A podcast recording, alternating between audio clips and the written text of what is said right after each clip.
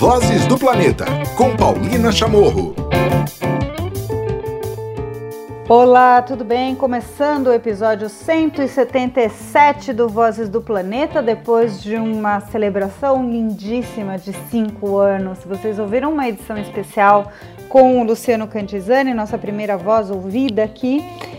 Tivemos também o Cláudio Ângelo fazendo esse balanço do tanto do Minuto do Clima quanto o Mundo Real. Tivemos a Duda Menegassi do Eco uh, e trouxemos algumas das vozes que foram ouvidas aí ao longo dessa, dessa trajetória lindíssima que só existe até agora e estamos no episódio 177 porque vocês estão aí do outro lado. Essa é uma edição também especial, esse episódio 177, pois estamos lançando na, prime... na semana de maio que se celebra o Dia Mundial da Biodiversidade. O Dia Mundial da Biodiversidade é 22 de maio e a gente vai falar aqui, vamos ouvir histórias sobre a vida natural, sobre soluções, histórias positivas de gente que trabalha com pesquisa, que trabalha com a ciência cidadã, integrando conhecimento tradicional e também vamos conhecer do potencial brasileiro e da importância do Brasil no mundo, é, falando sobre vida natural. Eu gosto de repetir mais a vida natural porque eu acho que ele pode nos trazer um melhor entendimento do que, que é a biodiversidade, que é essa teia da vida, né? São espécies, é o ambiente, são ecossistemas, é, espécies de todos os tamanhos, é, insetos, mamíferos, é, espécies da água, espécies das florestas, é, espécies nas pedras, enfim, tem todas as partes, é a vida natural entrelaçada. A gente vai ter então a história muito interessante de uma espécie no Brasil redescoberta. Exatamente, por 100 anos se achou que o povo do leste não existia mais, até que registros de pescadores na Bahia mostraram para a pesquisadora Manu Dutra que sim, esse polvinho muito bonitinho, ele estava presente no litoral brasileiro. A gente vai ouvir essa história. Eu convidei a Manu e convidei o Dig, que é o pescador que fez esse contato com a pesquisadora. Tá muito legal essa conversa. E também eu trouxe a Aline Pires, ela que é da plataforma brasileira de biodiversidade e serviços ecossistêmicos. É uma plataforma muito importante. A gente já falou em diversos relatórios que eles e elas lançam aqui para a gente falar sobre a vida natural no Brasil para a gente falar da importância, né? Eu sempre gosto de repetir aqui desde o primeiro episódio do Vozes do Planeta que a resposta está na natureza.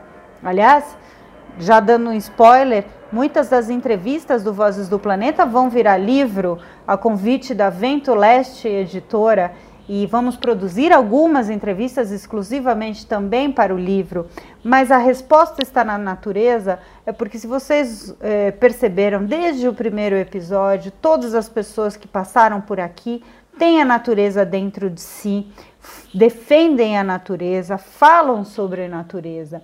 Então a resposta está na natureza, está presente em cada um dos episódios do Vozes do Planeta. A gente vai ouvir e perceber, espero que com esse episódio vocês também percebam a importância de soluções baseadas na natureza, é, da gente poder olhar sobre essas relações e de como tudo está bem interligado. A plataforma brasileira de biodiversidade e ecossistemas traz muito desses relatórios. Já fizemos um especial, por exemplo, sobre polinizadores, mostrando de que mais de 70% de todo o alimento que vai para a mesa depende de polinizadores, ou seja, de abelhas, de morcegos é, e outros. Por exemplo, de abelhas nativas, uma berinjela, quando ela é polinizada por uma abelha nativa, ela pesa até 300 gramas mais do que uma que não foi polinizada com abelha nativa. Olha só que, que coisa mais impressionante, que detalhes mais importantes é, para a gente trabalhar e defender a natureza e a vida natural. Tem outros dados muito importantes, por exemplo, aqui na região sudeste, falando de cobertura florestal no sistema Cantareira, que abastece cidades, né, grandes cidades com água mostrando, tem um estudo do WRI que fala de que um aumento de cobertura florestal em 8% no sistema Cantareira, na capital paulista, poderia reduzir em 36% a sedimentação, ou seja, aumentando aí a possibilidade de distribuição de água. Olha só que interessante. Outro exemplo que a gente pode falar sobre soluções baseadas na natureza, na produção sustentável de alimentos, que tem o potencial de ampliar a segurança alimentar da população e garantir também a revitalização de bacias hidrográficas. E aí, como é que você pode fazer isso? Adotando parques lineares em margens de rios, é, que pode evitar inclusive enchentes e inundações.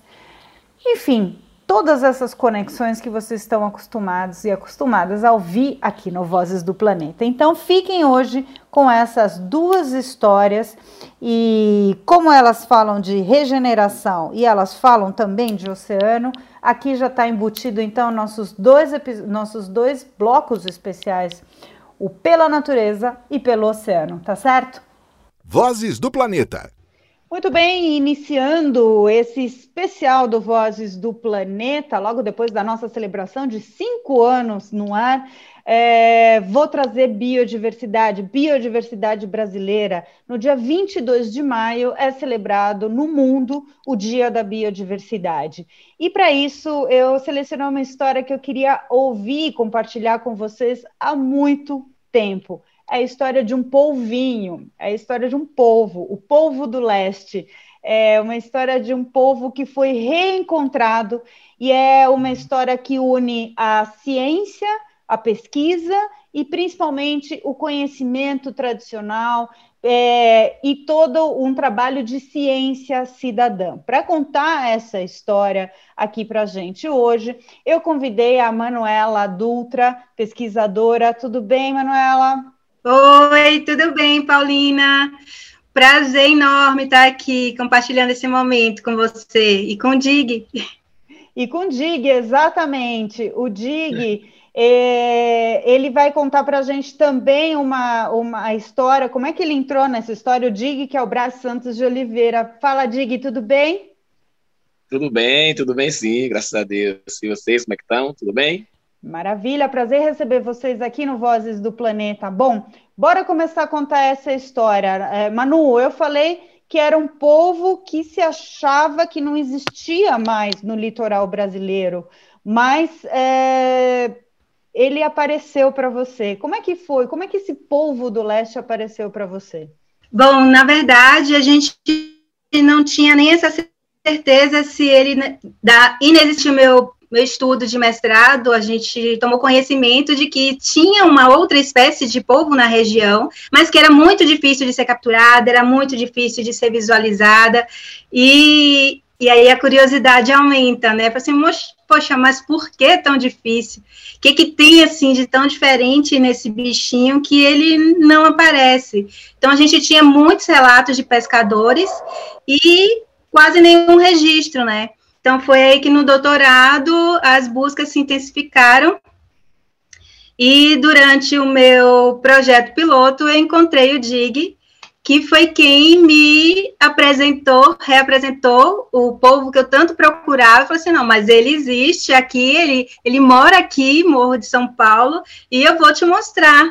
Então, foi aí que tudo começou e a gente começou a buscar por onde mais na costa brasileira esse povo aparecia, né? E, e os estudos eles continuaram nesse sentido de, de descobrir qual era a espécie que pertencia àquele polvinho tão misterioso. O Dig, conta então um pouco da qual que é a sua atividade aí no Morro, em Morro de São Paulo e como é que você via esse polvinho, né? Ou quando que ele aparece? Olha só, é, na verdade, assim, esse polvinho, eu sempre, assim, eu trabalho muito na área da pesca, né? é, pesca caça submarina, mergulho, né? E pesco né, de todas as diversas artes de pesca, né? Com rede, com linha. E daí, é, toda vez que eu pescava, né? A parte da noite, né? Sempre na lua nova, eu sempre conseguia capturar esse povinho. Mas eu não tinha conhecimento dele, né? Desse povinho. Para mim era um povo normal, né? Só que eu sabia que era diferente do povo normal, porque ele só dá só, só conseguia capturar ele à noite. Para daí que eu conhecia a Manuela, né? E aí a gente começou, né, a, a, é, a estudar esse povinho. Aí eu comecei a gostar do povinho, né? Através de Manuela. Mas ele é, eu estou falando de polvinho porque ele é muito bonitinho, muito fofo mesmo, né? Tem uns pontinhos azuis, ele tem uma coloração diferente, mas ele, qual que é o tamanho dele? Quem pode contar um pouco sobre as especificações do, do, do povo do leste? Então, esse povinho, né, esse povo do leste... Então, ele é... é desculpa? Tá. Pode, Manu. Então, eu vou falar só um pouquinho da, dos animais que a gente conseguiu capturar em Morro de São Paulo para fazer é, as medidas morfométricas. Então, é, o nosso maior exemplar na região foi de 1,3 um, um, metro e 300. Um metro, desculpa, 1,3 centímetros, né?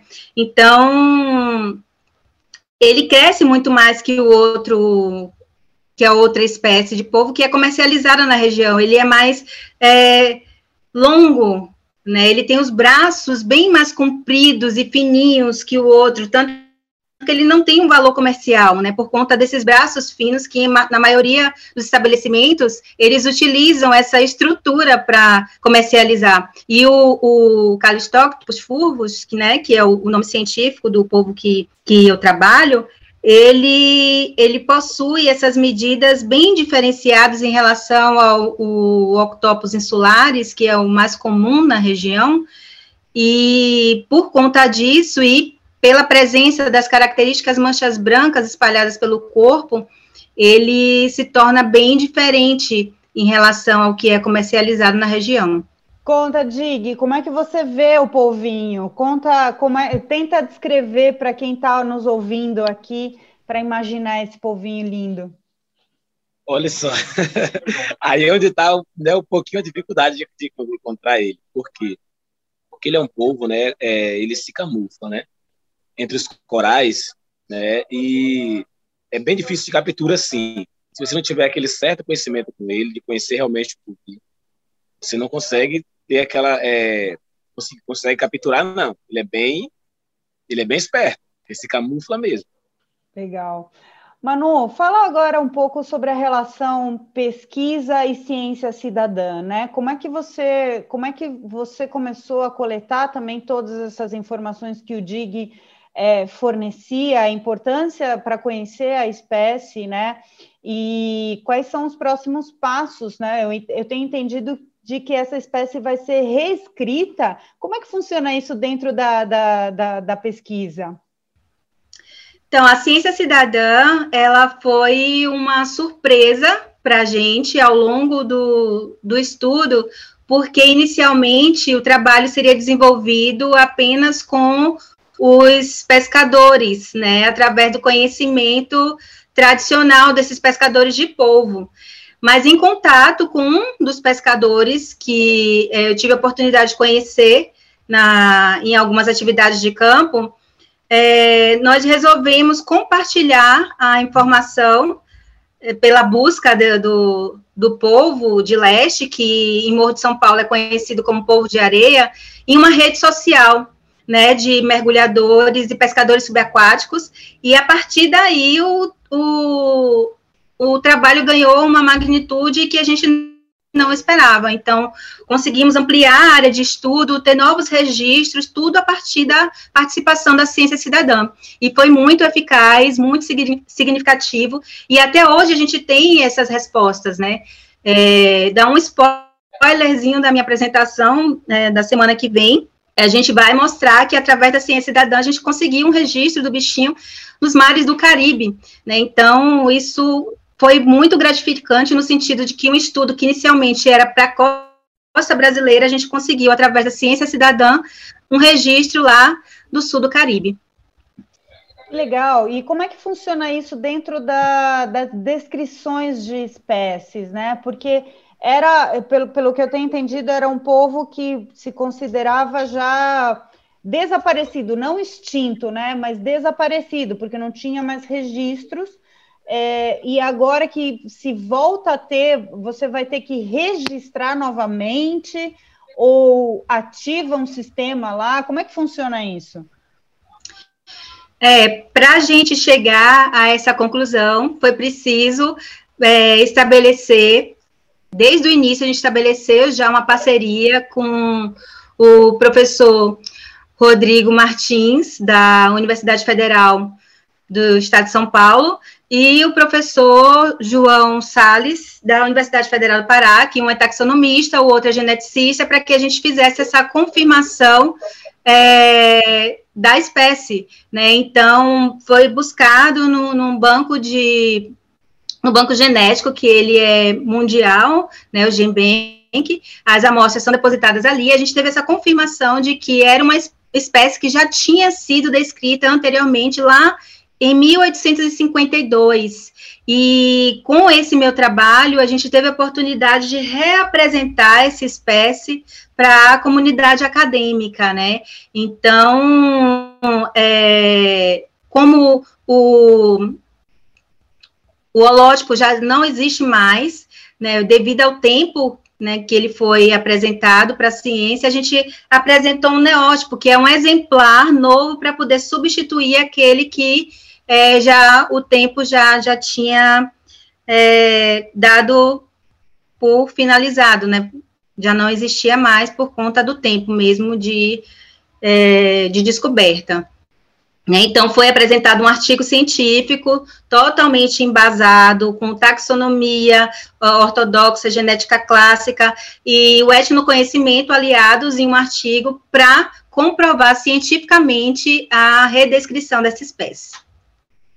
Ô Dig, e conta pra gente então qual que é a sensação ou qual que é a satisfação de poder ver todo esse conhecimento empírico, né, esse conhecimento de vocês estarem em campo é, todo dia, sendo transformado e a gente trazendo essa boa notícia para a biodiversidade brasileira e até fora, né? Porque aí a Manu estava contando de que já então conseguiram fazer a classificação desse polvinho fora do Brasil também. Como é que, como é, que é para você ver todo esse conhecimento que, que você adquiriu também sendo aplicado na, na ciência tradicional? É, olha só, é muito, é muito gratificante, né? Porque né, de início, né, esse povo é, nós capturava aqui para comer, né? Para comer, então, aí a partir daí é, eu, eu, comecei a, a, capturar ele junto com a Manu, mas só para pesquisa. Né? E hoje, né, hoje não como mais esse bichinho, né? Devido até à dificuldade de captura que ele tem, né? E você também lindo, né? Que ele realmente é um povo muito lindo.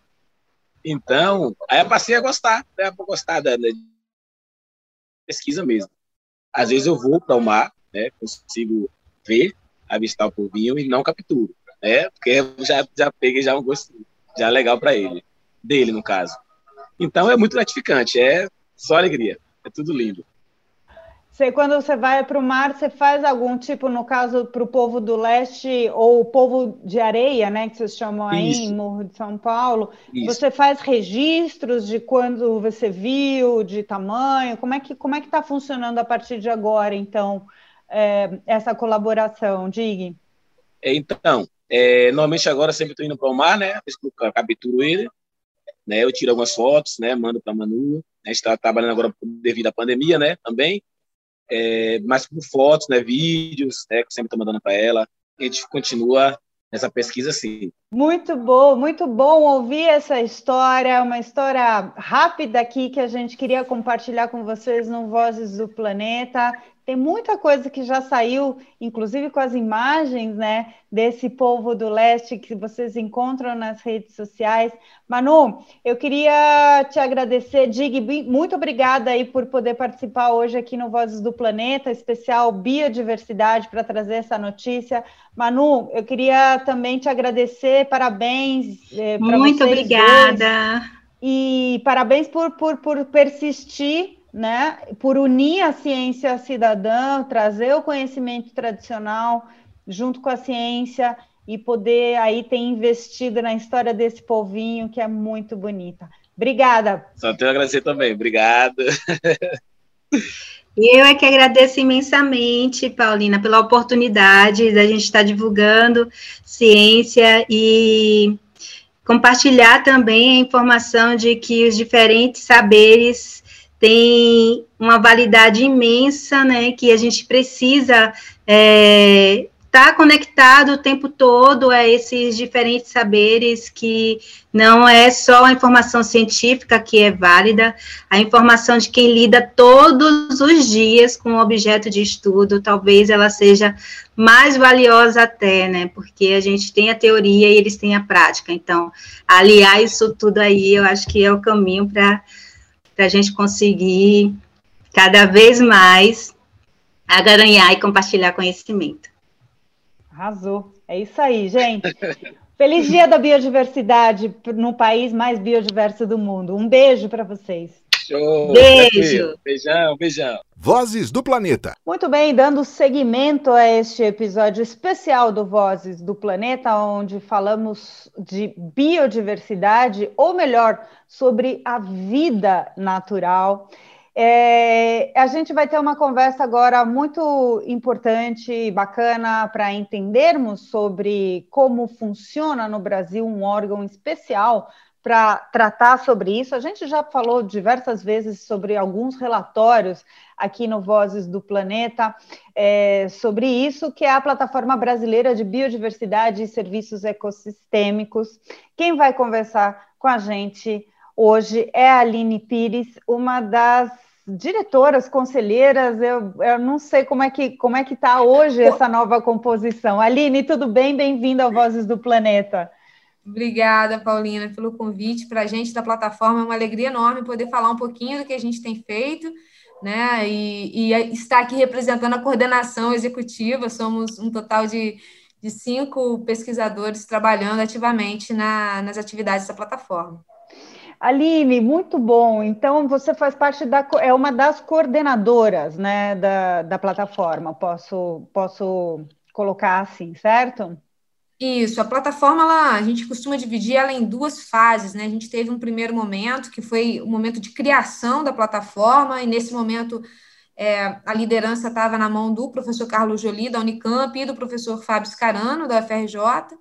E aí, depois desse novo ciclo que a gente começou, a gente resolveu reestruturar um pouco a organização da plataforma. Então, agora a gente tem um conselho é, consultivo, né, onde a gente busca pesquisadores que possam representar as diversas realidades brasileiras. Então, tem pesquisadores de tudo quanto é canto do Brasil dentro do conselho, para a gente garantir que esse é um aspecto que a gente vai levar em consideração nos planos, no plano de ação da plataforma, e uma coordenação executiva que é formada pelo professor Carlos Jolie, Cristiana Seixas, da Unicamp, ambos da Unicamp, a Paula Drummond, que também trabalha na Unicamp, é, o Rafael Loyola, da Federal de Goiás, e também diretor é, científico da Fundação Brasileira para o Desenvolvimento Sustentável, e eu, que sou professora na UERJ, e também componho esse time aí. Legal. Você é bióloga, doutora em ecologia também pela UFRJ. É, e tem uma especialidade também em clima. Acho que a gente pode chegar já já é, nesse tema. A gente acaba de vir de uma entrevista aqui hoje, Aline, no episódio, falando sobre uma redescoberta de uma espécie no litoral brasileiro, ou seja, é, uma espécie que se considerava que não existia mais no litoral e foi descoberta através da ciência cidadã. Pescadores conseguiram fazer a documentação de um povo, povo do leste, e, e, aí, então, a pesquisadora, a Manu, conseguiu agora redescrever a espécie, né, que não, tava, uhum. não tinha registro desde 1850. É, então, é muito importante a, a, a, história da documentação da biodiversidade. Então, eu queria que, que é, para a gente começar a nossa conversa, falar sobre a vida natural no Brasil. O país é um dos mais biodiversos do mundo, mas ainda a gente continua é, tendo a possibilidade de descobrir novas espécies, certo? Com certeza, Paulina, muito legal esse trabalho, assim, e principalmente da forma como essa informação ela chega para todo mundo, né, inclusive para a comunidade científica, envolvendo a participação de, de pessoas que eventualmente estão alheias, né, a, a esse universo acadêmico, mas mostra o potencial da ciência cidadã em contribuir muito para esse processo. A gente, na plataforma, tem um pouco essa essa missão assim de produzir sínteses do conhecimento e aí a gente inclui tanto conhecimento científico quanto conhecimento tradicional faz parte dos pilares da plataforma a integração desses conhecimentos então a gente usa bastante disso né e, e advoga muito a favor disso.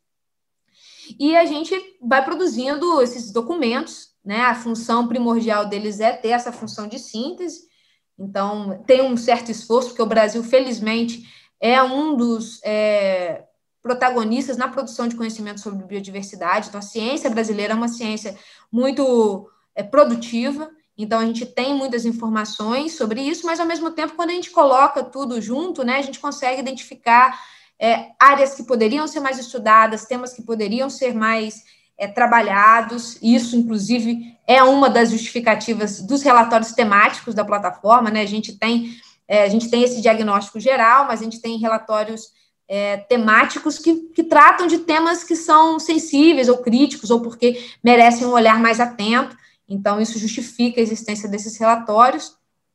E eu acho que é isso, assim, mostra um pouco desse esforço coletivo da gente tentar descrever uma biodiversidade que ainda tem muito para ser descrito, a gente ainda tem uma diversidade enorme que a gente ainda não conhece, né? A que a gente conhece, que a gente achou que estava perdida. Felizmente, a gente está podendo revivê-la, né? Está tá acontecendo isso. E, além disso, toda a diversidade que a gente tem, além da existência das próprias espécies, o potencial uso dessas espécies a gente ainda também tem um, um universo todo para conhecer esse potencial dessa biodiversidade que a gente busca trabalhar dentro da, da plataforma. Bom, aqui no, no podcast a gente já ouviu o relatório sobre polinizadores e polinização no Brasil, que é extremamente importante. Teve outra com o Jean-Paul Metzger, que eu não me lembro o tema do relatório, mas era. Não, talvez. Hã? Talvez o de restauração? Restauração.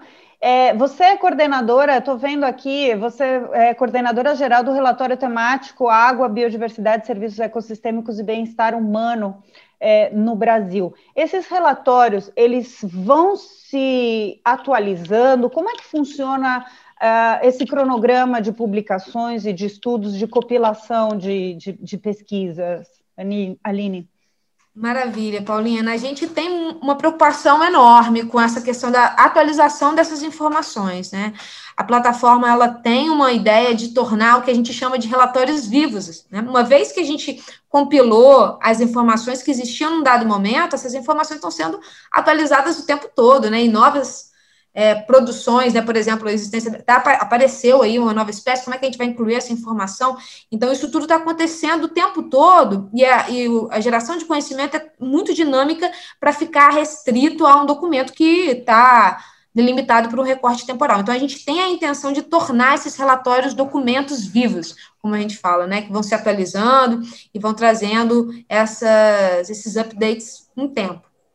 Mas nesse momento, né, o que a gente tem são, são a gente usa esse, esses documentos como um baseline e com base neles a gente vai trazendo informações novas, né? A gente ainda não conseguiu fechar o formato de tornar esses documentos documentos vivos. E aí a gente tem temas específicos que a gente está trazendo, né, novos relatórios temáticos para construir essa, essa base, e aí, a partir disso, começar a ter essa, essas atualizações e tudo mais. Então, gente, o que a gente faz agora é usar isso e, e contextualizar com as informações que estão chegando. O que eu gosto muito desses relatórios, eu leio muito, que eu acho que vocês na plataforma têm uma preocupação que é fundamental hoje, que é na linguagem. Né? Então, tem aqueles resumos, aqueles sumários né, resumidos, é, que pra, não só para jornalista, mas eu acho que são extremamente acessíveis para qualquer pessoa, né? E tem com, com os bullets, sabe, com os, com os tópicos principais de toda a pesquisa, o que facilita demais o acesso das pessoas para o conhecimento, né? Como é que vocês pensam ou como é que vocês trabalham na construção desses relatórios e a importância da comunicação, né? A gente falou agora um pouco da ciência cidadã, mas da comunicação para falar sobre a vida natural. Aline super legal ouvir isso de uma comunicadora, assim, saber que a gente está sendo é, efetivo em trazer isso. É um esforço enorme para a gente que costuma estar tá preso nessa lógica de um trabalho científico que é todo quadrado, né? A informação vem toda complexa, tem toda uma, uma linguagem totalmente distinta.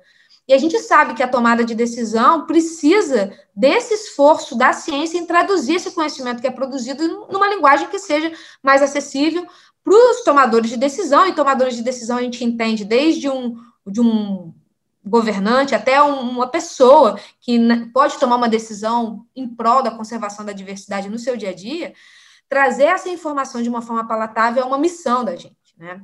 A gente na plataforma quer fazer essa síntese, né? busca fazer essa síntese para promover diálogos com setores distintos da sociedade, porque a gente acredita que as transformações que a gente busca, a inclusão da diversidade enquanto um, um ativo brasileiro capaz de promover o desenvolvimento do país, ela só vai ocorrer se esse diálogo acontecer. E se a gente não conseguir incluir todos os setores que podem ser importantes nessa discussão dentro desse debate, a gente simplesmente não vai ser efetivo. Então, esse esforço todo de comunicação da plataforma passa por isso. Assim, a gente tem um apoio né? A Paula, que eu comentei aqui mais cedo, é uma nossa especialista em comunicação que traz as, as linguagens é, mais adequadas, a gente costuma ter isso, a gente já recebeu apoio também, né?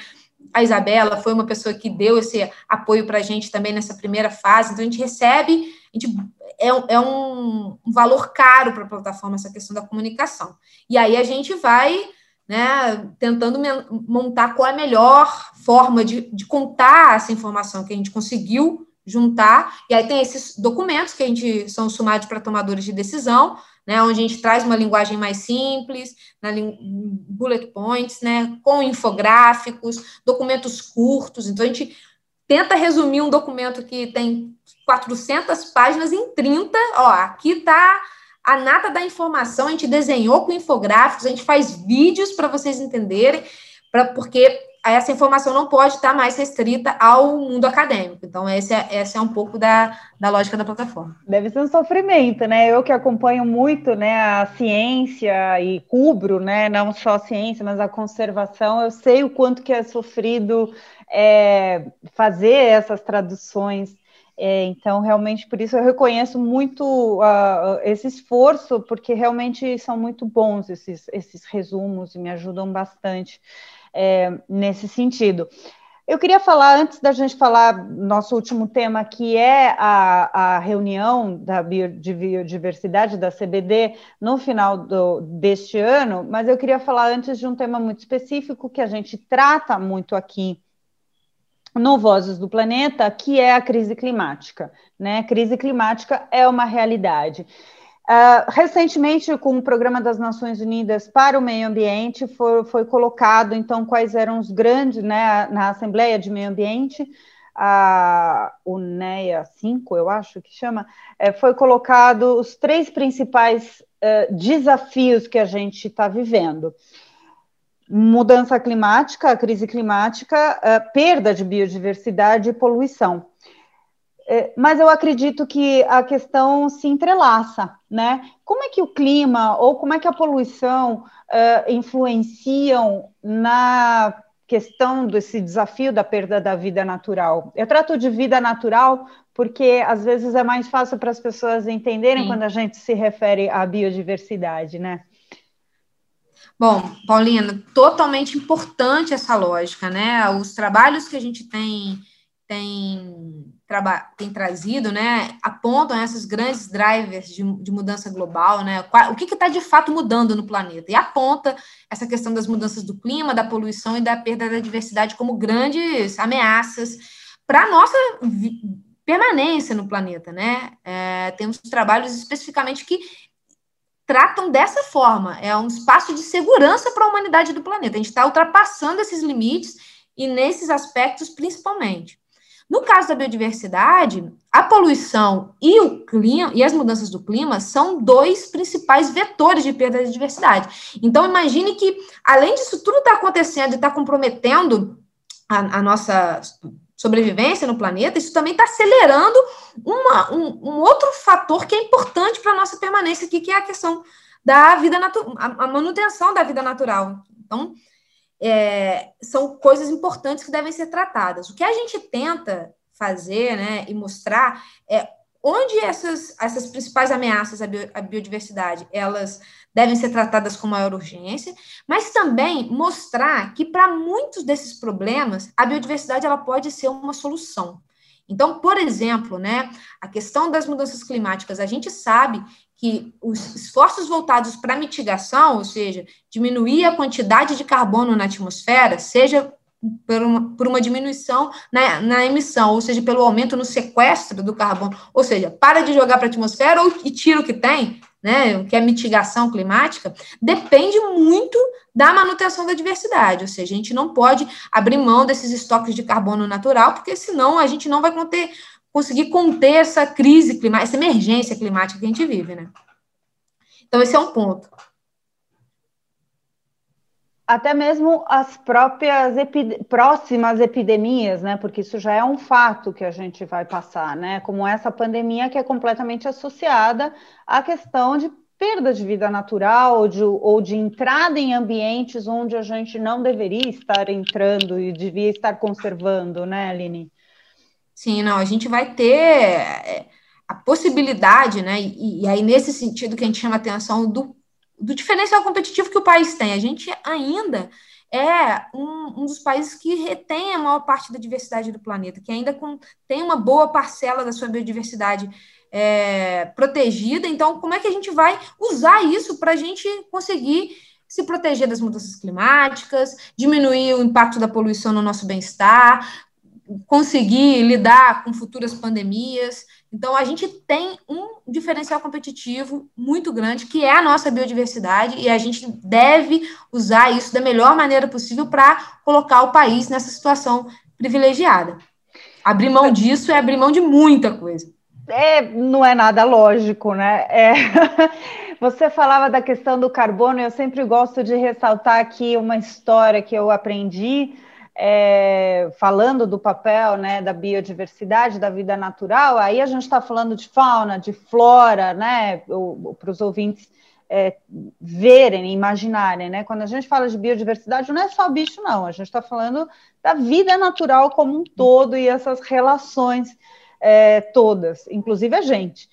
É, tem uma história de carbono muito interessante que é relacionado com a vida das baleias, né? As baleias são grandes estocadoras de carbono ao longo da sua vida e também fertilizam os mares quando, quando elas, né, com suas fezes, acabam né, gerando ali nutrientes para a proliferação de fitoplâncton, que por sua vez absorvem o carbono e também nos ajudam na produção de oxigênio é, elas estocam é, é, carbono no seu corpo e quando morrem vão lá para o fundo do oceano estocam lá dentro. Enfim, tem relações fantásticas né, quando a gente pensa em vida natural. E a gente tem agora um. Queria que você contasse, Aline, a importância dessas reuniões que acontecem a cada dois anos, por conta da pandemia, né? Teve né, um atraso, mas são as reuniões da Convenção da, Bio, da Diversidade Biológica e que vai acontecer dessa vez em outubro na China. É, qual que é a importância dessas reuniões? O que pode se esperar para o Brasil e para o mundo com essas reuniões? Bom, é, essas reuniões elas são fundamentais para a gente definir um plano para a conservação da diversidade e promoção desses benefícios que vêm da, da diversidade, né? A gente chamou atenção aí dessa questão toda do papel que cada indivíduo tem, né? Falou dessa quantidade de carbono que é estocada na biomassa de uma baleia toda a dinâmica de interações que, que isso causa, né? A biodiversidade tem um papel também, né, nessa questão climática para adaptação, a gente falou um pouquinho de mitigação, mas quanto que é importante ter porque como as mudanças climáticas são uma realidade que a gente ainda vai, vai ter que lidar, inevitavelmente, estar tá preparado para essas novas condições climáticas vai ser super importante. E essas reuniões, elas é, têm um papel importante dos é, governos conseguirem estabelecer qual vai ser o plano para a próxima década, para um intervalo de tempo específico. Essa convenção desse ano, né, essa COP, ela tem um papel importante porque a gente vai estabelecer um novo programa para a conservação da diversidade. A gente veio das metas de Aichi, que foram estabelecidas em 2010, né, onde a gente teve uma década da diversidade, nessa né, última década que a gente viveu foi a chamada década da diversidade, da biodiversidade, onde a gente estabeleceu metas específicas para a conservação da diversidade, um conjunto de 20 metas, convido né, aos seus ouvintes a darem, entenderem o que aconteceu, é, o que estava sendo colocado na mesa nessa reunião de em 2010, e infelizmente a gente não foi tão bem sucedido quanto esperava ao longo dessa última década. Então, hoje, a grande discussão, né, e a gente vai fazer esses governantes todos, né, sentarem e debaterem o que, que a gente quer, então, para a diversidade, como é que a gente vai fazer essas coisas que a gente queria que acontecesse e não aconteceram, por que não aconteceram, o que a gente pode e o que é factível ser feito, qual é a emergência de cada uma dessas coisas, isso tudo ocorre dentro dessas reuniões. Então, por isso que há uma mobilização enorme da, da comunidade científica, do setor privado, em influenciar o Itamaraty, influenciar é, a representação brasileira nessas reuniões, para mostrar a importância de determinadas posturas nessa reunião, né? Do quanto que a gente é, precisa garantir a conservação da diversidade, o quanto que isso é importante para a gente e é caro para o Brasil. O Brasil sempre foi protagonista e líder nessas discussões. Então, a gente tá, quer manter esse papel do país, né, mostrando que a gente detém boa parte da diversidade do planeta, que a gente quer usar essa biodiversidade para promover bem-estar para a população e que a gente tem condições de fazer uma ótima gestão nesse sentido. Então, a importância dela é enorme. O que vai ser feito, né, e o que tem caminhado muito, é para tentar acoplar agendas, Paulina. A maioria da. Muito ficou discutido, ah, precisamos conservar a biodiversidade. E, na verdade, o que está sendo debatido e o que está sendo discutido é que a gente pode atrelar agendas de biodiversidade, clima, de biodiversidade, sustentabilidade, né? A gente tem a Agenda 2030 aí. Como é que essas. Como é que a gente pode estabelecer uma agenda para biodiversidade que dialoga com outros planos de que também estão voltados para o bem-estar humano e estão acontecendo aí é, em paralelo. Então, essa é um pouco da, do tom é, dessa discussão para o final do ano. Para vocês terem uma ideia, eu tive a oportunidade de acompanhar é, por, por uma vez só presencialmente a, a uma dessas COPs, que foi em Cancún, e eu lembro que aí o governo mexicano, né, que estava liderando né, essa reunião, trouxe elementos econômicos muito importantes. Então, as discussões rondaram nesse sentido, que era, por exemplo, o setor madeireiro, o setor de turismo, que, de, que precisa estar na, nessas mesas também de discussões, afinal, o ecoturismo depende essencialmente né, de ambientes conservados né, para isso. Então, realmente, você tem razão, é, é, uma, é uma reunião extremamente importante para é, delinear tudo que vai vir daqui para frente dos esforços que precisam ser feitos. Para a gente finalizar, uma pergunta muito simples, Aline, porque aqui a gente faz sempre estica, mas depois volta para o básico. Muitos falam, o Brasil é um dos países mais não sei o quê, é um dos não sei o quê. Ele é dos mega diversos do planeta, mas qual que é no, no ranking é, o Brasil? Tem a Colômbia que está ali pertinho, né? Mas como é que a gente pode tratar é, no ranking da biodiversidade uh, o Brasil, Aline? Bom, se a gente é, levar em consideração alguns aspectos, essa confusão vem um pouco disso, né? O Brasil é o país mais biodiverso do planeta, né? Por exemplo, para a água, que foi esse relatório que eu coordenei, isso fica explícito na diversidade ímpar de, de organismos aquáticos que a gente tem no planeta. Então, o que varia um pouco, esse citou a Colômbia, né? Isso tudo está relacionado com a manutenção da Amazônia, que tem uma diversidade, né? É um habitat que armazena uma quantidade enorme de espécies. Então, o Brasil é um dos países mais biodiversos. Mas é isso, a gente sempre vai tratar algumas nuances, mas eu, enquanto brasileira, né? Eu vou defender o Brasil como primeiro lugar sempre. Muito bem. São os colombianos que arrumem o argumento deles. Eles que lutem. Eles que lutem. Nós somos o, o mais biodiverso, com certeza.